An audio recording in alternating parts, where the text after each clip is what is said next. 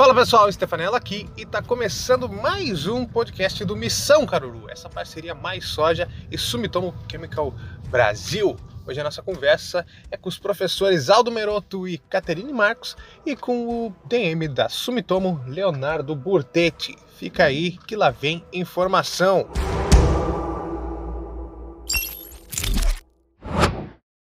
Bom, pessoal, acho que a gente pode é, conversar, então, iniciar aí com um pouco do que a gente tem trabalhado, né? Então, uh, dentro desse, do complexo Caruru, né, a gente pode dizer aí que, que não é um, um gênero, né, uh, novo, então a gente já tem aí é, essas espécies com bastante problema há bastante tempo, né?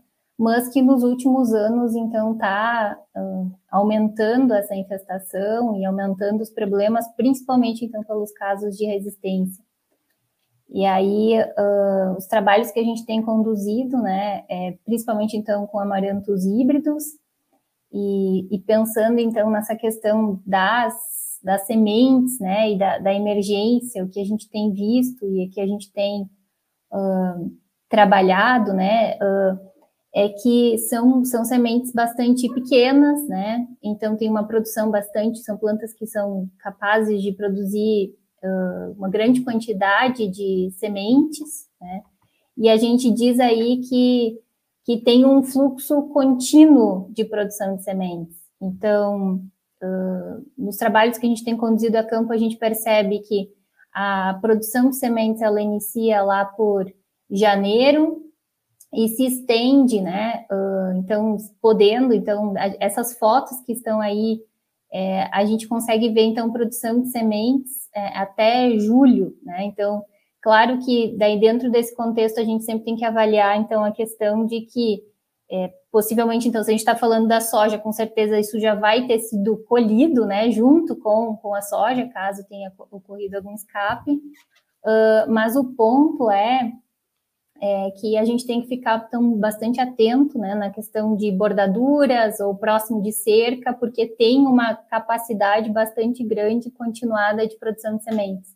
Então, uma capacidade bastante grande de alimentar esse banco de sementes, né?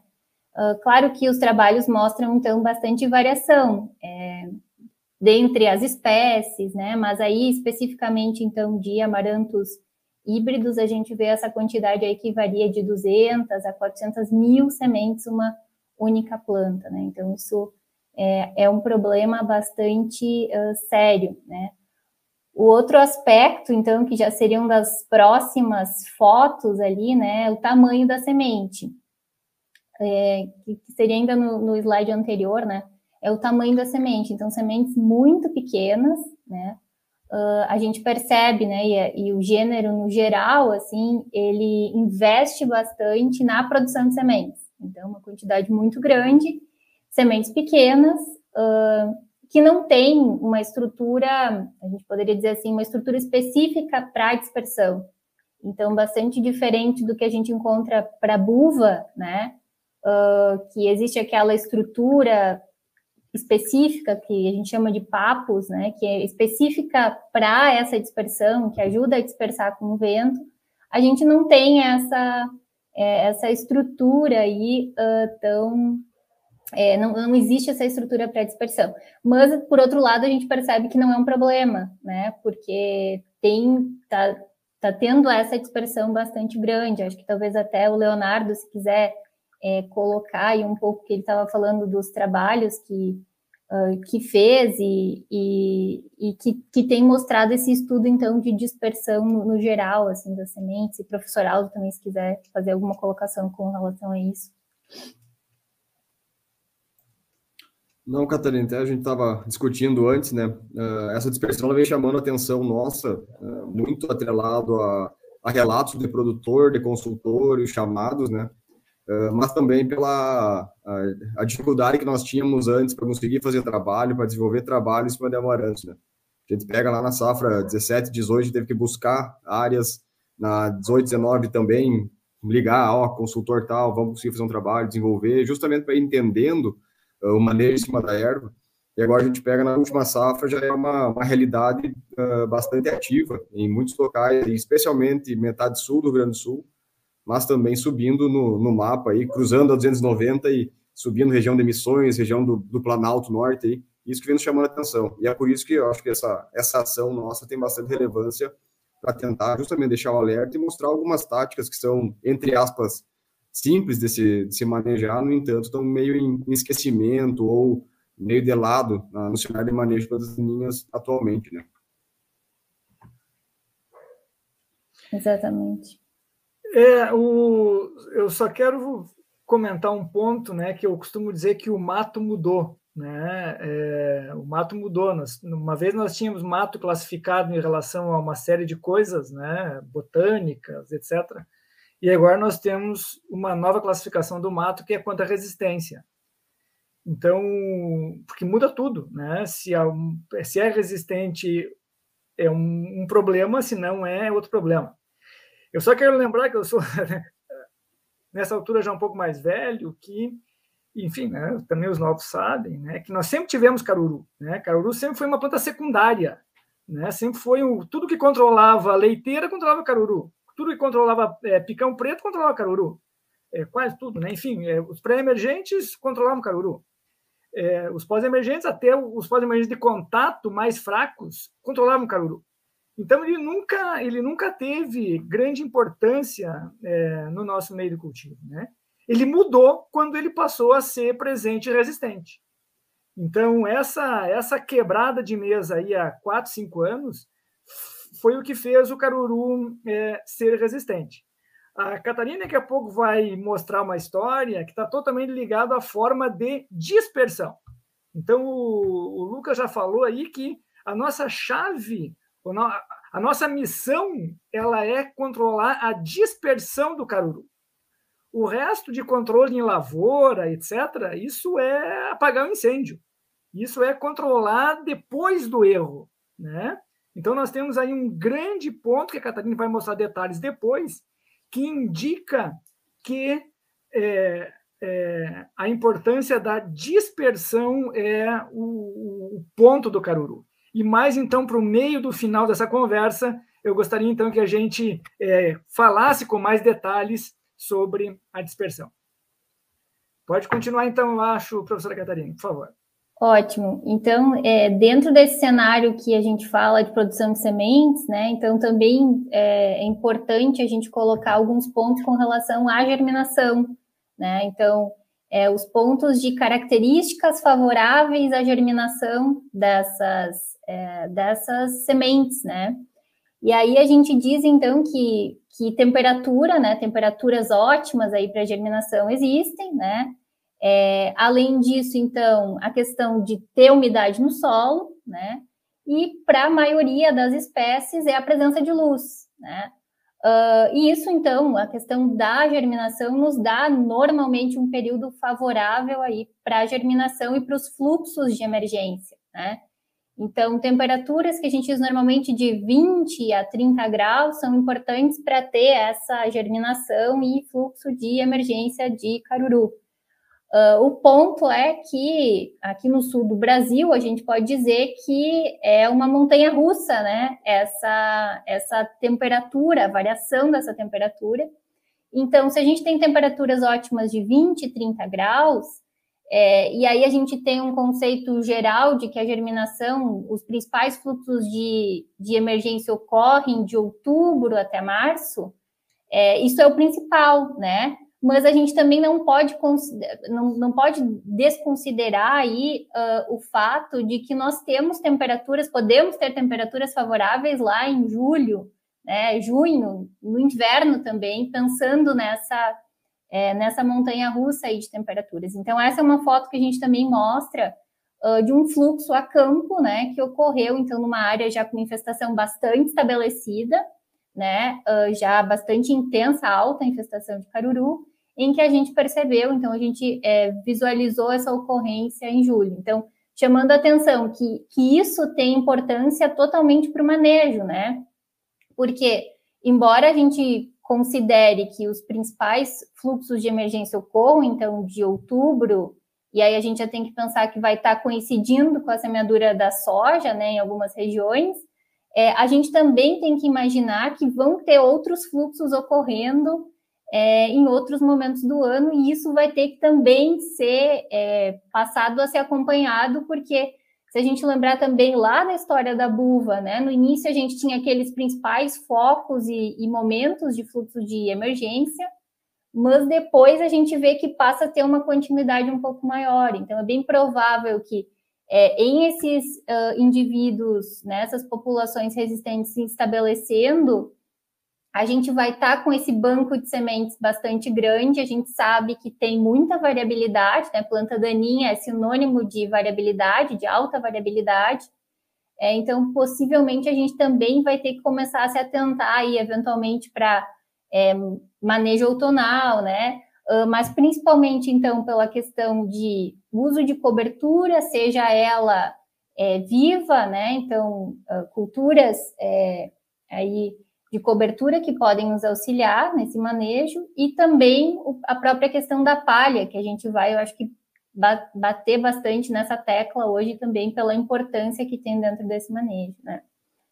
Uh, e aí, o próximo slide, ele mostra um pouco dessa história que o professor Aldo estava falando, né? Que, que é a questão da dispersão dessas populações resistentes, né?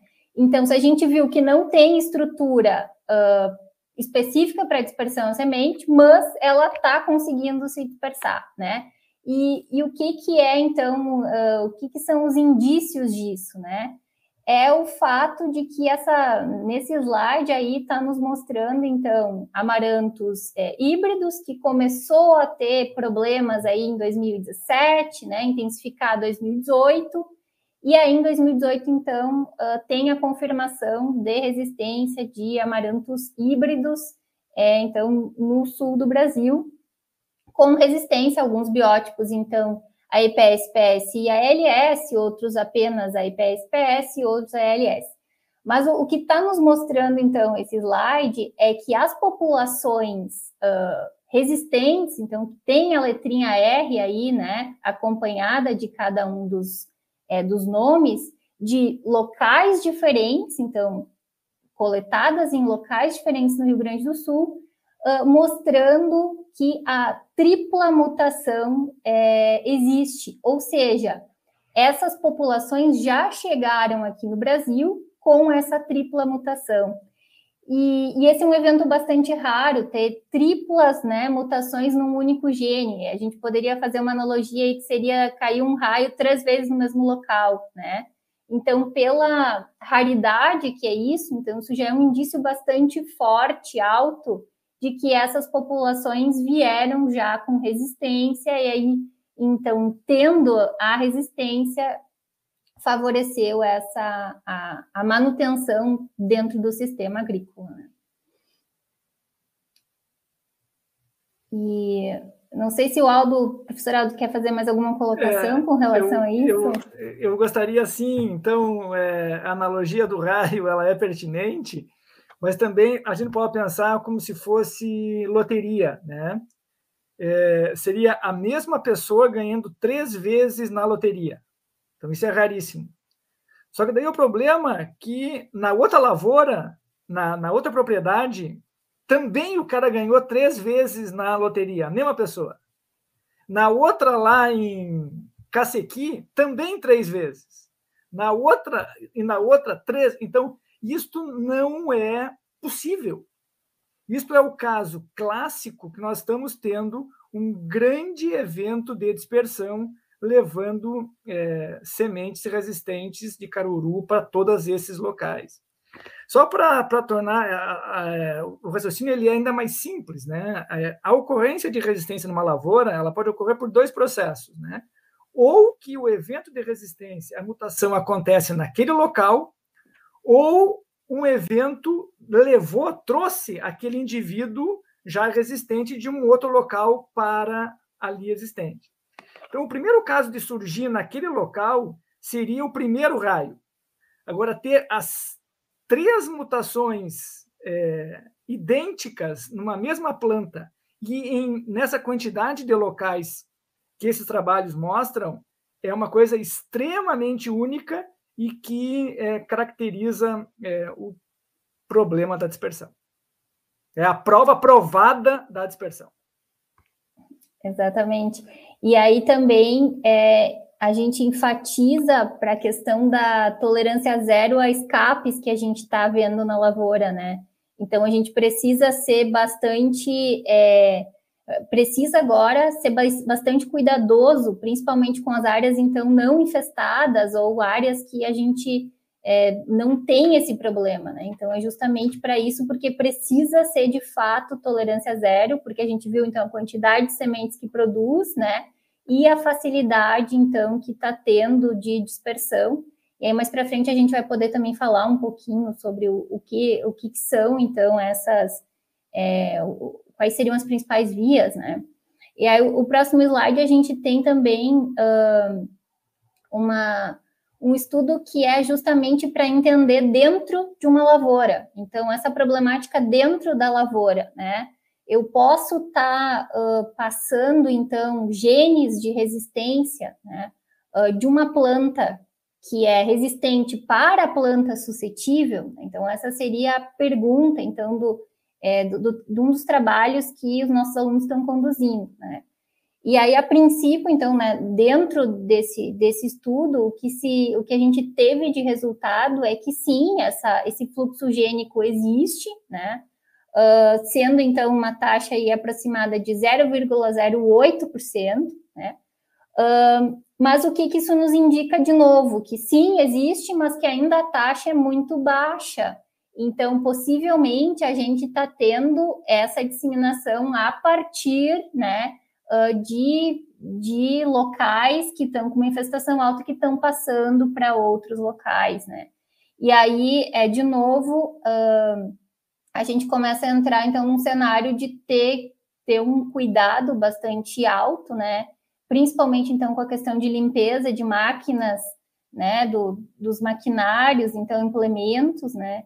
A questão de cuidados com animais, então também dos resíduos, né, de alguns animais, então cama de aviário, enfim, é, tem, tem vários aí contextos onde se acredita que tenha favorecido também essa, essa dispersão, né, dos próprios alimentos, então questão de, da silagem também podendo ser aí é uma fonte é, de dispersão dessas sementes.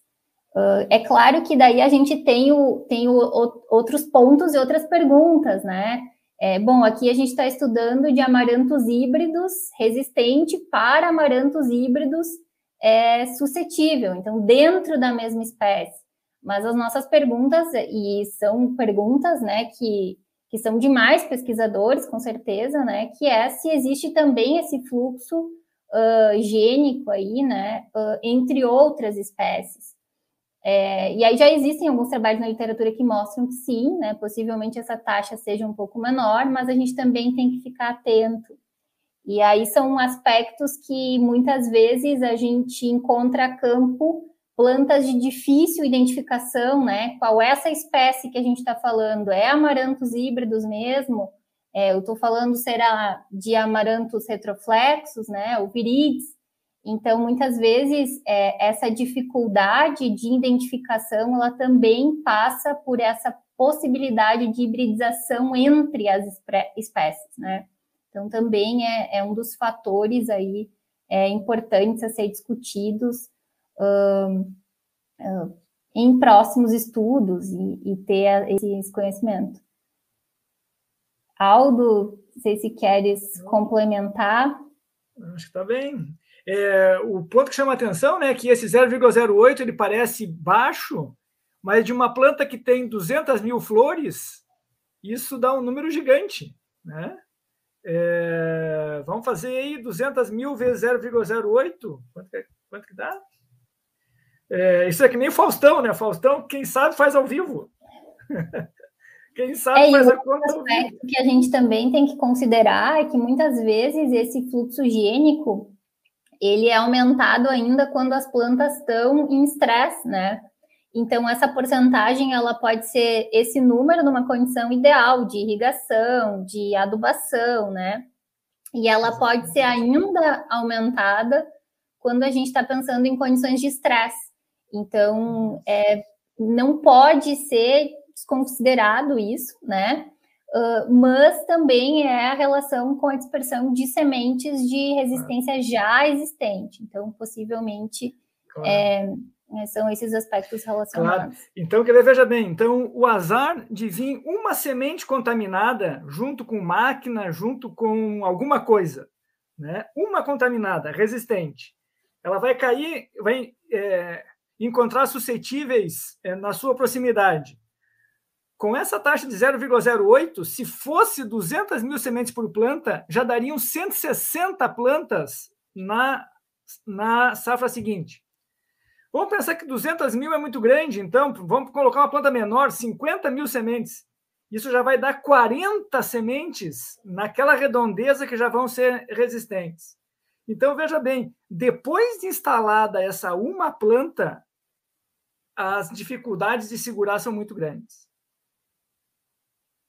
Devido a esse fluxo gênico, que numericamente é baixo, mas quando se pensa aí da, da, da grande quantidade de flores que tem a planta, vai se transformar num número bem considerável.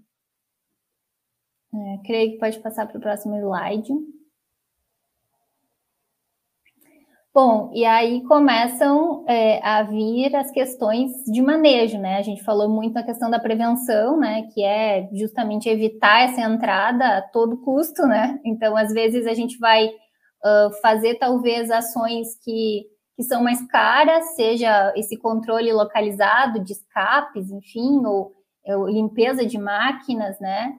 Uh, mas aí a gente vai conversar agora um pouco também sobre alguns dos resultados que a gente está obtendo com relação ao manejo em si, né? Uh, e os resultados que a gente está obtendo são bastante semelhantes é, ao que se tem aí também de outros grupos de pesquisa. Então, um deles é a grande importância da palha. Nós falamos lá no início é, dessa da questão da importância da luz, né? Então, são sementes é, fotoblásticas positivas, ou seja, elas precisam de luz é, para germinar. Então, nesse aspecto, a gente vai precisar é, pensar em formas de, seja cobertura viva, então, ou seja cobertura morta, que aqui, então, a gente está falando da questão da palha. Né? E aí, os nossos trabalhos, os estudos mostraram que, uh, que, em média, então, se teve redução aí próxima a 50% é, com a presença de palha. Então, nesses sistemas, né, a presença da palha sendo muito importante. É, e aí, se a gente for imaginar, então, é, esse fluxo de, de caruru que vai estar acontecendo principalmente, então, metade de outubro, a partir, a partir dali, né? Então, a gente vai ter esse estabelecimento uh, da lavoura e a palha, ela nos ajuda, então, a segurar esse fluxo de, de emergência, né? Mas é, é, como mostra ali, então reduziu em próximo a 50%. Então, sozinho não vai fazer o serviço, não vai fazer todo, todo o controle, né? Então, muitas vezes, aliado a isso, então, vários estudos e mostrando a importância de uso de pré-emergentes, né? A partir, então, da, é, dessa, dessa, desse manejo.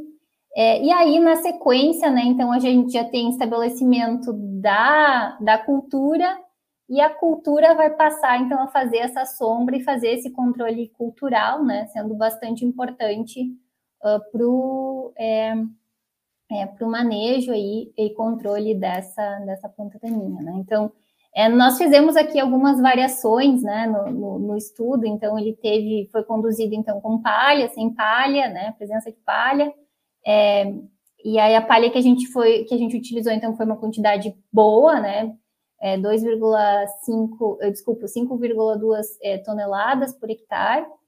Uh, e além disso, então, a gente fez variação, né? A gente utilizou aí pré-emergentes. Uh, acho que pode passar para o próximo, próximo slide.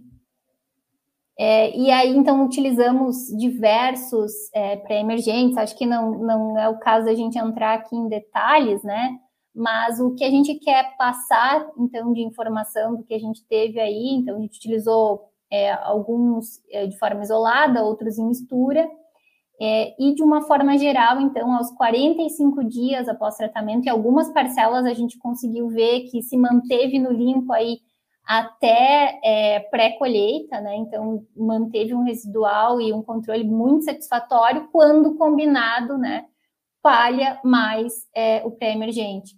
É claro que a gente sabe que tem aí uma variação em função de irrigação, né? Ou é, chuva, chove ou não chove, quando que chove, quanto que chove, né?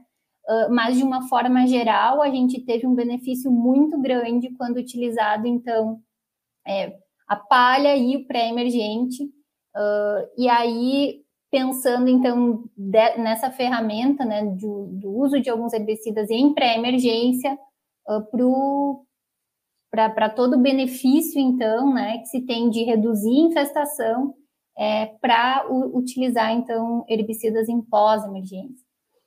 É, não sei se o professor Aldo quer colocar alguma informação a mais. E aí eu acho que o próximo slide, é, ele também uh, mostra um pouquinho, uh, se puder passar, por favor, ótimo. É justamente o que eu estava o que eu estava falando aqui, né? Então esse grande benefício aí é complementação, né, do, do controle. É, com a palha e o uso de pré-emergente. E aí o que a gente viu, claro, teve alguns pré-emergentes que teve uma variação de eficiência, né, em função de suas características, principalmente então físico-químicas, né, de, de mobilidade no solo, de passar palha, não passar palha, enfim. É, mas de uma forma geral, então eles conseguiram ter um controle é, auxiliar de uma forma muito satisfatória. Uh, e, e ter, então, esse, esse auxílio aí mesmo para o controle em pós-emergência, porque a gente sabe que, principalmente, então, para esses biótipos que têm resistência a IPSPS a ALS, que as nossas ferramentas em pós-emergência, elas ficaram bastante diminuídas, né? E, além disso, então, alguns herbicidas que é, o estádio de aplicação é fundamental, além de todas as questões que a gente ainda nem discutiu, né? Que seria a questão de todas as perdas que a gente estaria tendo para a cultura se a gente deixasse escapar um pouquinho esse estádio de aplicação. Né? Então, é, são, são aspectos assim bastante gerais né, dessa, é, do, do, que a gente está desenvolvendo e é, da mensagem que a gente gostaria de, de passar.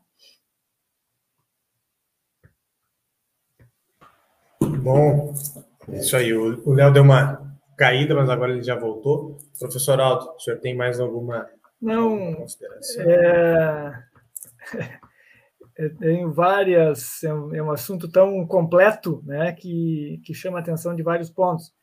Então, eu diria, o caruru talvez, ou ele vai ter que servir para quebrar aí um, um dos nossos paradigmas de controle, né? que todos esses esses resultados que nós vimos hoje, também das lives anteriores, né, que esse projeto está tendo, enfim, é, mostram aí várias situações da importância do controle do caruru, né, importância do controle de dispersão, mais uma vez, importância de pré-emergentes, importância de manejo né, da cultura de palha, o grande herbicida que nós temos que é palha, né, de controle cultural, né, da cultura ser competitiva, né, mas também de pós-emergentes. Né? Então, o, depois que tudo isso aconteceu, né, e em tendo escapes, né, a, a gente sabe da importância dos pré-emergentes. Os, os pré-emergentes são a base para diminuir o problema futuro. Né? Se eu não diminuir o problema futuro, o problema futuro só vai aumentar. Mas é, é, é, essas infestações já existentes, nós temos visto isso em lavouras é, nos no, no, ano passado, e infelizmente isso vai se repetir. Os escapes vão ocorrer. Né? A planta daninha, obviamente, sempre tem essa grande capacidade, ainda mais uma planta com essa quantidade de sementes, germinando desde cedo, indo germinar até desde tarde. Então, o uso de pós-emergentes em soja em adição a glifosato é um grande paradigma que o caruru vai ter que quebrar. Né? Então, o uso de inibidores de protox, né, de fomezafem, lactofen, aciflorfen, nem existe mais, mas, mas dos PPOs existentes, ele é a solução para o controle daquilo que escapar. Né? E não adianta querer ficar aplicando um caminhão de glifosato porque a planta com aquelas quatro mutações ali só se colocou, só se tapar a lavoura com um galão de glifosato. Então, a necessidade de uso de pré-emergentes, a necessidade de se planejar, ficar atento para o uso de pós-emergentes, e daí, nesse caso, são produtos de contato, que requerem o controle, o controle bem no cedo, é uma realidade. Esse foi mais um podcast do Missão Caruru. A gente agradece aos nossos palestrantes e agradece a você que nos ouviu até aqui. Agradece também o apoio da Sumitomo Chemical Brasil. Fica ligado que logo vem mais podcast, vem mais Missão Caruru por aí. Escute, ouça, veja, assista e acompanhe o Mais Soja em todas as nossas redes sociais e pelo site maissoja.com.br. Um abraço e até a próxima.